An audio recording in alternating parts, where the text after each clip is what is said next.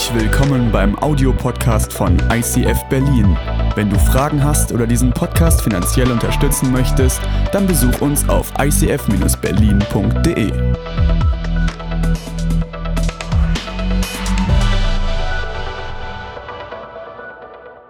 Es ist für mich eine Riesenehre, heute diese Serie Breaking Walls beenden zu dürfen. Ich weiß nicht, ob du in den letzten Wochen schon einiges mitbekommen hast. Stefan hat schon wirklich tief bewegende Dinge gesagt, die ähm, mein Leben wirklich verändert haben.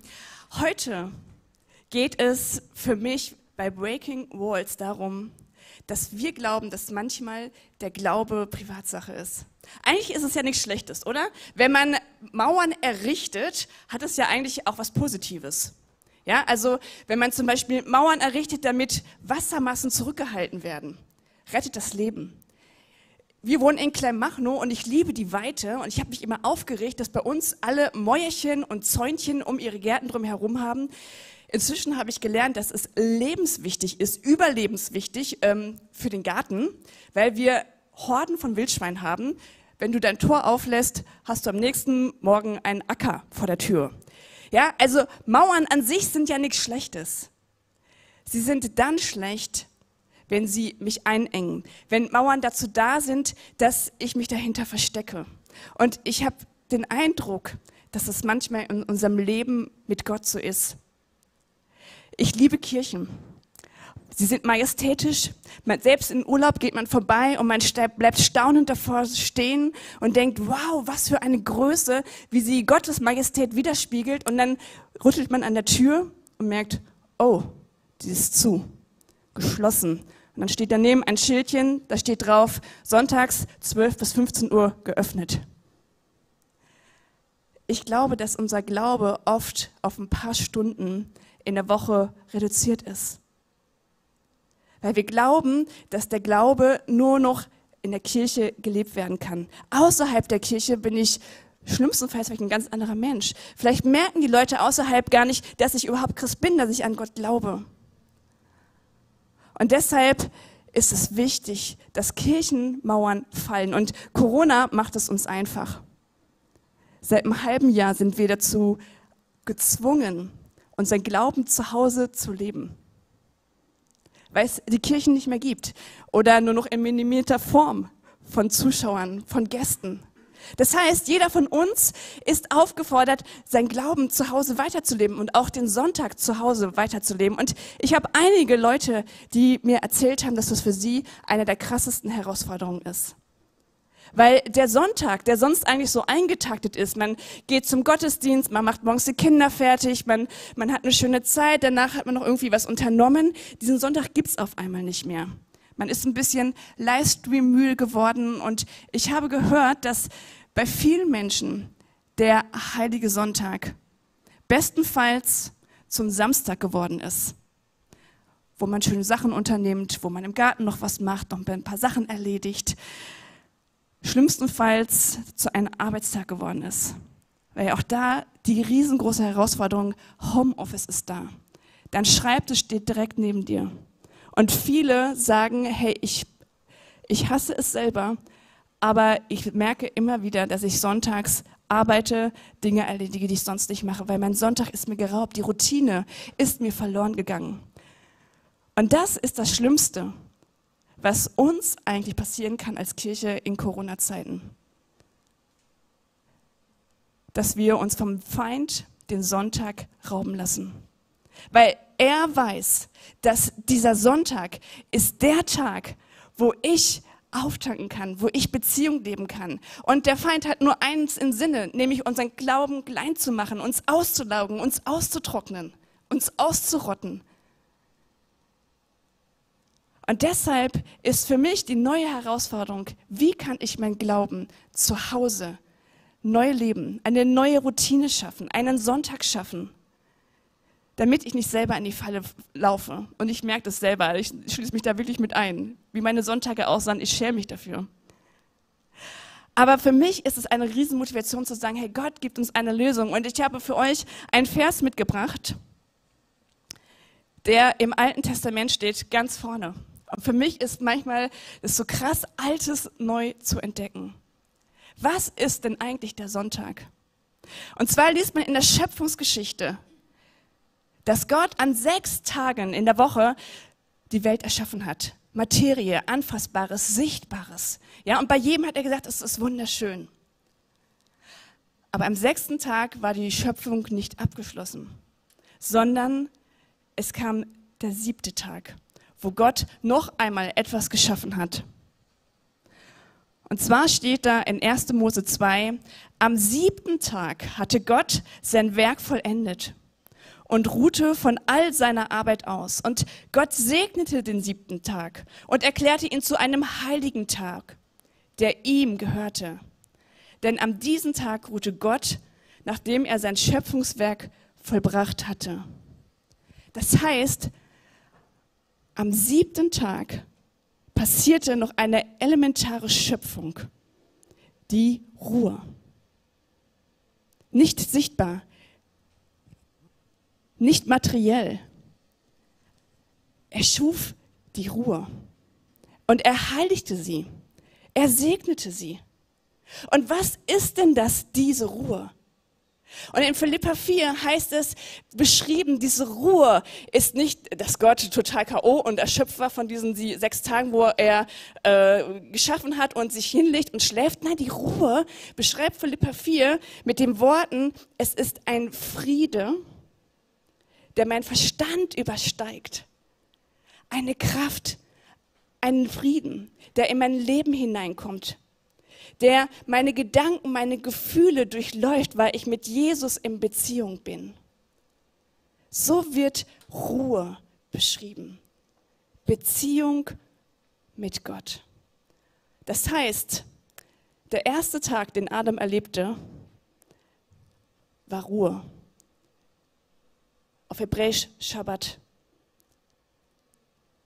Der erste Tag. Er fing nicht an zu arbeiten. Er hatte einen Arbeitsauftrag, aber der erste Tag war, dass Gott sagt, hey, ich bin einen ganzen Tag, stehe ich dir zur Verfügung. Ich liebe es, mit dir Beziehung zu leben. Ich möchte diesen Tag mit dir verbringen. Ich möchte, dass unsere Herzen eins werden. Und wisst ihr was? Das ist der Ursprung Gottes für unser Leben. Daraufhin zielt die ganze Weltgeschichte ab, die ganze Rettungsplan Gottes, dass er sich danach sehnt, mit dir, mit mir Gemeinschaft zu haben, weil dafür sind wir geschaffen.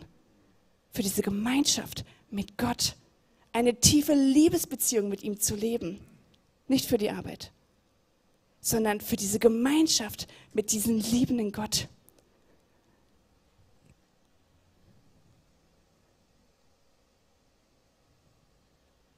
Gott sehnt sich nach dir.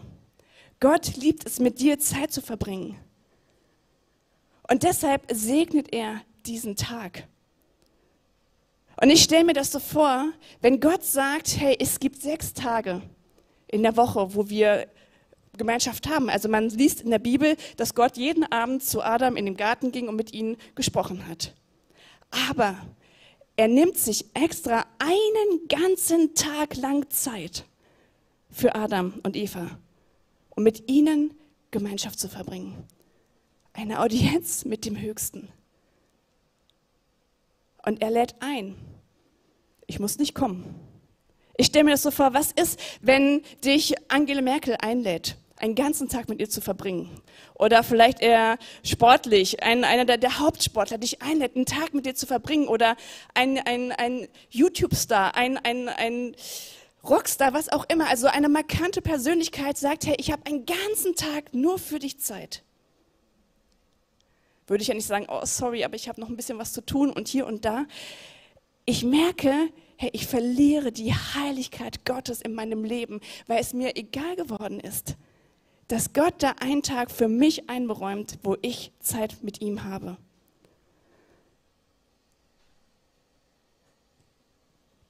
Gott liebt es, wenn ich zu ihm komme und er möchte dir in deinem Leben Segen geben. Woran ich merke, ob ein Sonntag ein Sonntag war? Ich merke es daran, dass ich abends völlig neu aufgepumpt in die Woche gehe. Nicht frustriert, nicht voller Angst, nicht, nicht irgendwie genervt, sondern ich merke, hey, da ist eine neue Kraft in mich hineingekommen. die Gott mir gibt.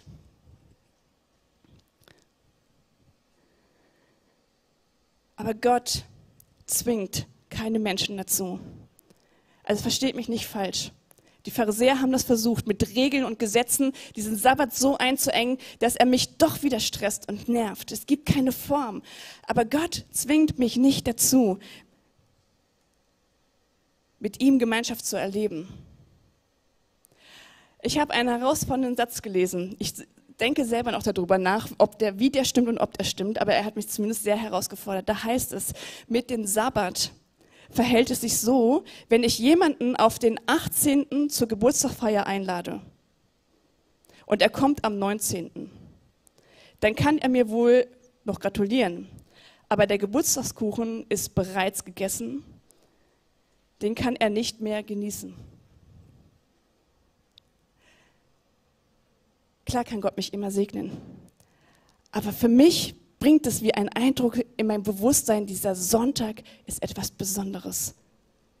Das ist da, wo ich von dem Geburtstagskuchen, von der Segnung, von der Heiligung etwas abbekomme. Und das Problem ist, dass ja dieses Gebot nicht erst am Berg Sinai erschaffen wurde, dass wir den Sonntag heiligen sollen, sondern wir sind so geschaffen worden.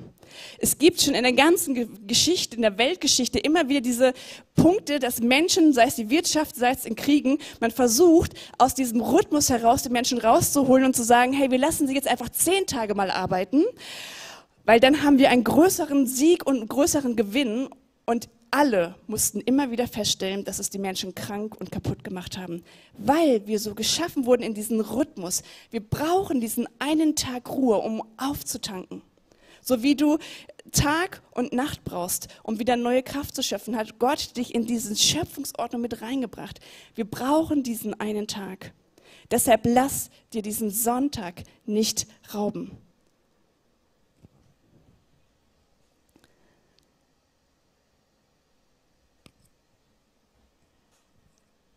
Den Abschluss von diesem Sabbat, Gebot, findet man wenige Kapitel, äh, Bücher weiter, und zwar ist der im Dritte Mose,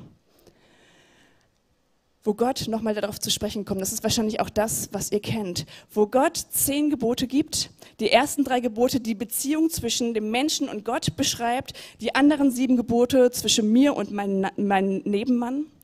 Und in diesen ersten drei Geboten sagte Gott Folgendes.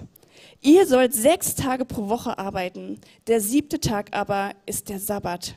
Ein Tag vollkommener Ruhe, in dem ihr zum Gottesdienst zusammenkommen sollt. Ein Tag vollkommener Ruhe, wo ich den Mut habe, einfach mal so zu tun, als wenn ich nichts mehr zu erledigen habe. So beschreibt Stefan das immer. Das ist ein Tag, ich tue so, als ob alles ähm, schon gemacht wurde. An diesem Tag sollt ihr zusammenkommen, um Gottesdienst zu feiern. Das steht in dem Schöpfungsbericht noch nicht drin. Und ich glaube trotzdem, dass da eine krasse Wahrheit ist, weil Gott hat dich und mich nicht als Einzelkämpfer geschaffen. Du kannst nicht alleine deinen Glauben leben. Gott hat gesagt, ich habe euch geschaffen für die Gemeinschaft. Aber ja toll, wie soll das bei Corona gehen? Wir brauchen nicht die 2000, 3000 Menschen um uns herum in den Gottesdiensten, sondern Gott sagt, hey, da wo zwei oder drei in meinem Namen zusammen sind, da bin ich mitten unter ihnen. Es ist ein Unterschied, ob ich alleine bete oder ob ich mit meinem Partner bete, mit meinem WG-Menschen oder mit meiner besten Freundin. Da, wo Gemeinschaft ist, entsteht etwas Neues, etwas Heiliges, eine Kraft. Und Gott sagt, ihr braucht diese Kraft. Es ist wie mit einem Lagerfeuer. Wenn du eine Holzscheite aus dem Lagerfeuer herausnimmst, wird sie noch brennen eine Zeit lang. Sie übersteht auch schon mal eine Corona-Zeit, aber irgendwann wird sie verglühen, diese Holzscheite. Weil Gott weiß, wir brauchen diese Gemeinschaft von Christen. Wir brauchen den anderen, der mich ermutigt, der mich ermahnt, der mir hilft, der mir zuhört. Wir schaffen das nicht alleine. Und wenn du dich ausgelaugt fühlst, kann das genau der Punkt sein. Livestreams ist ein krasser Segen. Aber wenn du ihn dir alleine anschaust, mit keinem Menschen drüber redest, wird es dir nicht die Kraft geben, die Gott eigentlich darin gesehen hat. An diesem Tag sollt ihr nicht arbeiten, heißt es weiter.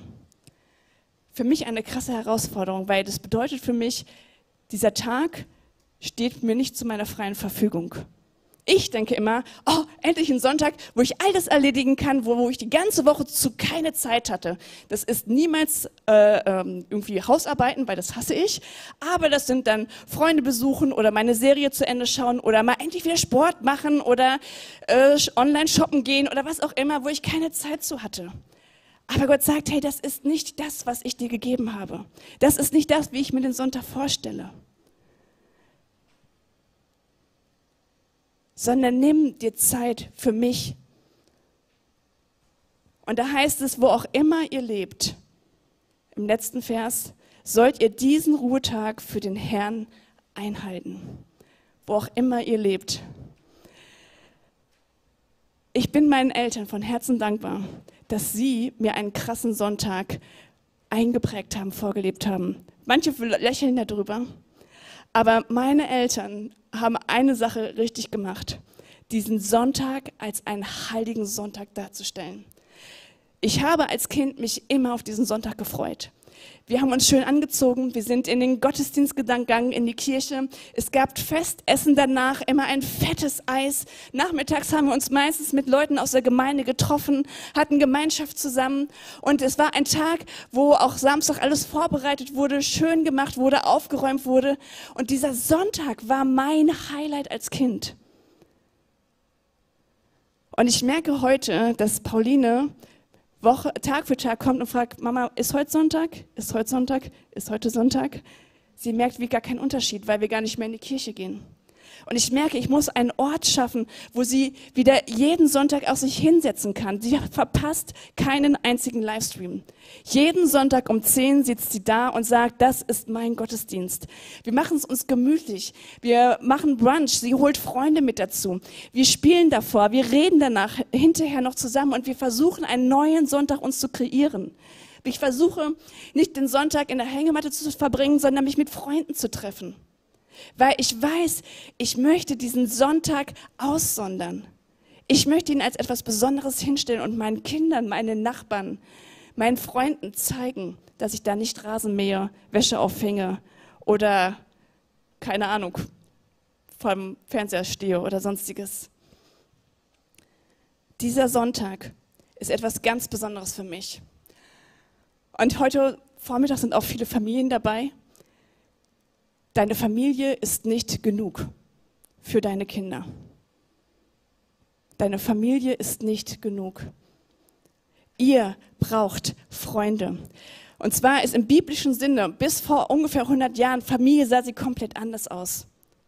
Da wurde in mehreren Generationen zusammengewohnt. Da waren Bedienstete noch mit im Haus. Das heißt, Kinder hatten die Möglichkeit, mit vielen Erwachsenen gemeinsam zusammenzuleben, geprägt zu werden, neue Vertrauenspersonen zu ähm, ähm, sich auszusuchen, weil spätestens, wenn sie Teenie werden, wollen sie mit dir nicht mehr über alles reden. Du brauchst ein Umfeld, du brauchst ein, eine Familie, wo deine Kinder, wo du gesund groß werden könnt. Deshalb müssen wir neu denken in dieser Zeit, wie, wie wir das schaffen können. Es, Isolation ist nicht die Lösung, sondern ich glaube, dass es Lösungen gibt und dass Gott uns die aufs Herz legt, indem wir neue Wege gehen, uns neu von ihnen inspirieren lassen, wie wir das tun können.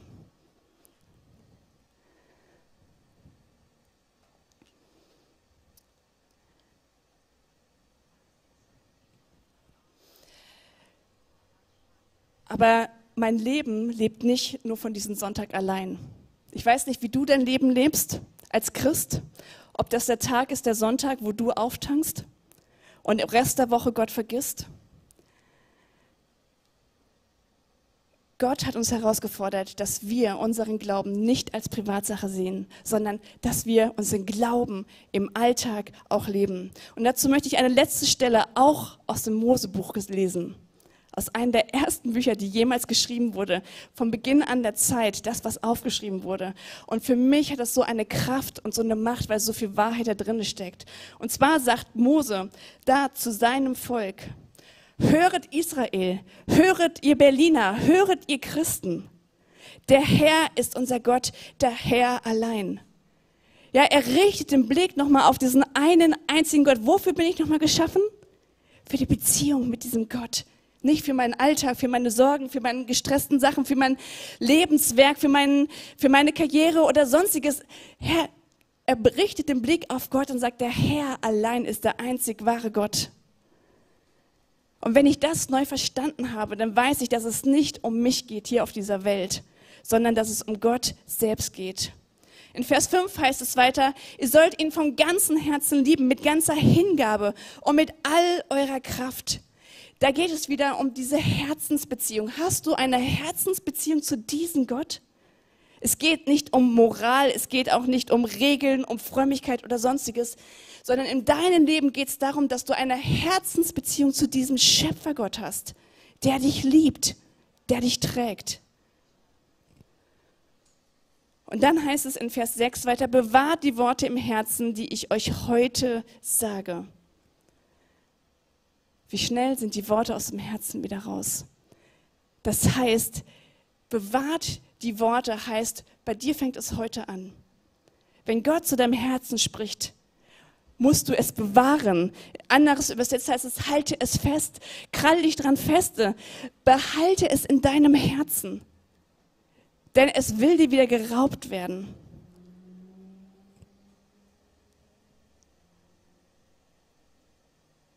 Und dann heißt es weiter, und das ist für mich der elementare Vers, Vers 7, wenn du das in deinem Herzen bewahrt hast, kann es gar nicht anders, als aus deinem Herzen herauszufließen. Es gibt dieses Sprichwort, wem das Herz voll ist, dem geht der Mund über.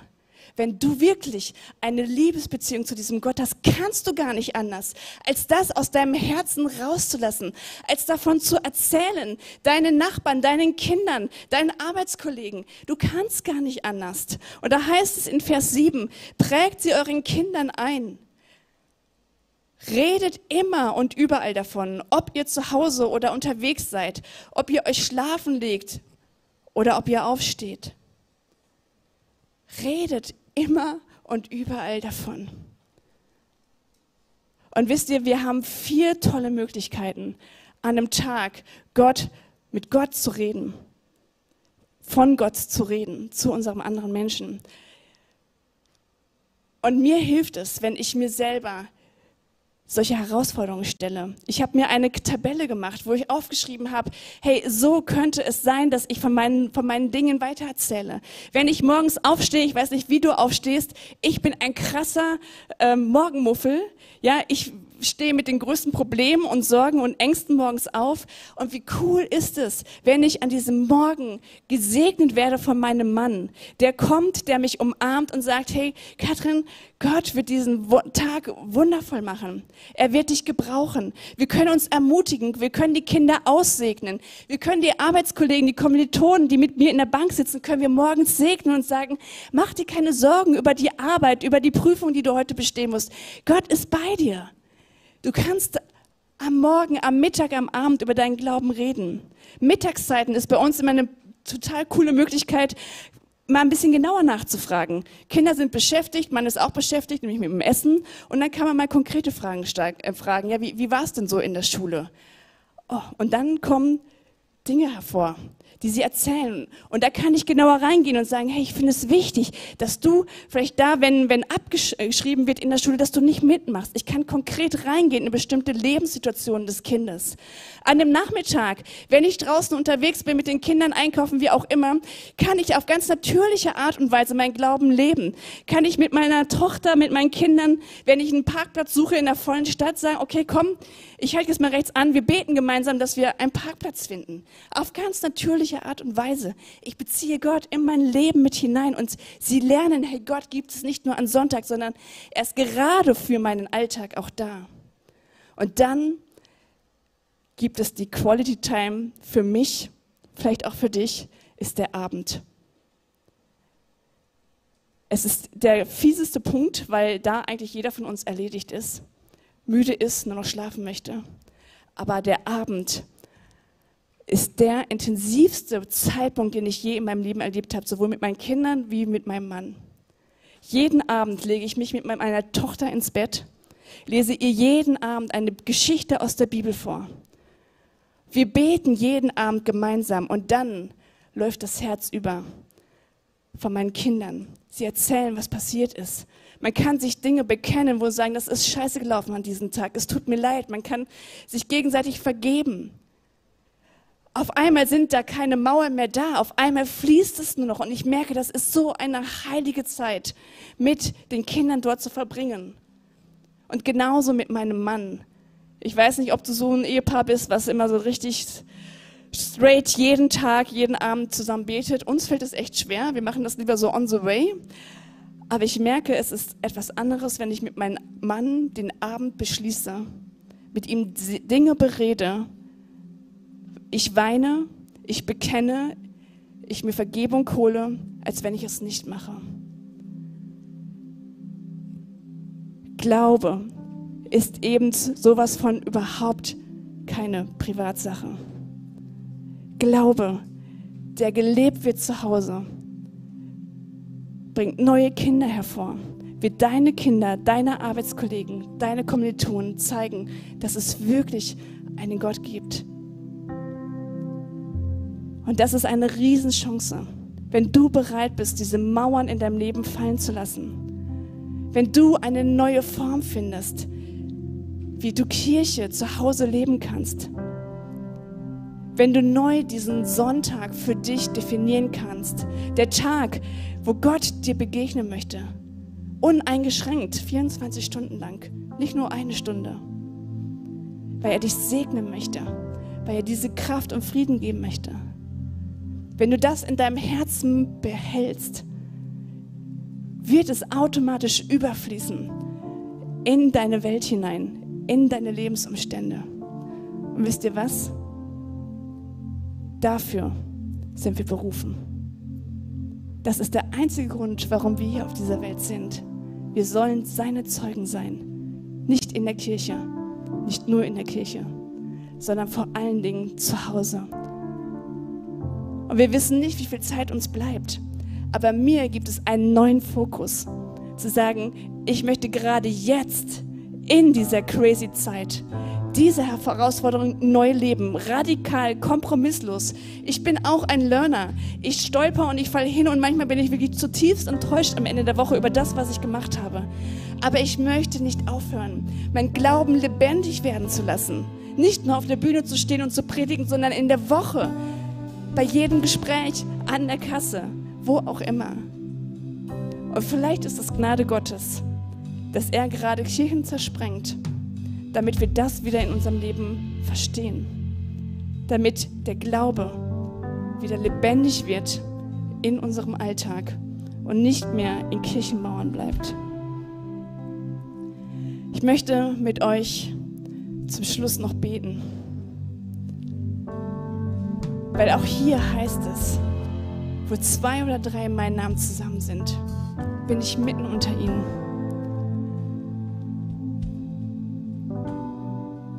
Und ich lade dich ein, dass du dieses Gebet, was ich jetzt sprechen werde, mit mir einfach gemeinsam sprichst. Sei es laut, sei es leise in deinem Herzen.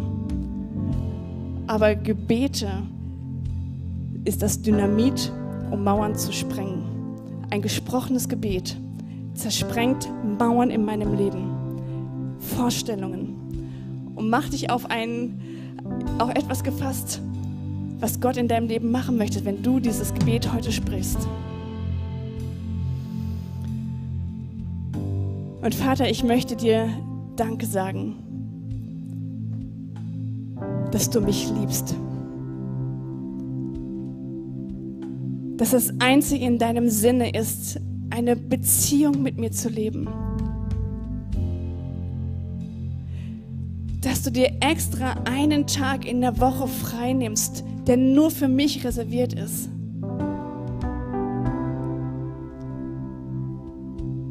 Weil du dich danach sehnst, mit uns Gemeinschaft zu haben. Nicht, wo wir etwas leisten müssen, sondern wo wir beschenkt werden von dir mit deiner Kraft, mit deiner Ruhe. Und Vater, es tut mir so unendlich leid, wo ich, da, wo ich mich dagegen entschieden habe, mich mit dir zu treffen. Es tut mir leid, dass dieser Sabbat für mich nicht mehr heilig ist. Vergib mir, wo mir andere Dinge wichtiger waren.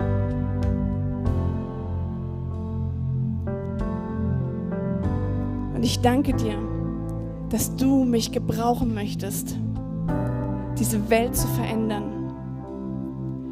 Ich danke dir, dass deine Kraft in mir lebt. Und ich bete darum, dass jeder einzelne von uns eine eigene Small Group findet, wo er diese Gemeinschaft erleben kann, jetzt wo große Gottesdienste nicht mehr möglich sind. Gott, dass du wirklich Türen öffnest, Wohnzimmertüren öffnest für Kinder, für Erwachsene, für alte Menschen, wo sie Gemeinschaft in kleinen Gruppen erleben können, weil darin deine Kraft liegt und deine Macht liegt, weil du darin mit deinen Segen kommst. Und ich bete darum, dass du uns die Ideen und die Möglichkeiten gibst, da neu reinzugehen, Kirche zu bauen in den Häusern selber, weil diese Stadt sich so sehr danach sehnt. Und dass wir erleben können, dass unsere Nachbarn und Freunde diesen Ort, diese Zuflucht suchen, wo sie vielleicht niemals mit uns in die Kirche gegangen werden. Und dass du uns schützt und unsere Gesundheit bewahrst, damit wir deinen Glauben, unseren Glauben mit dir in dieser Welt leben können. Amén.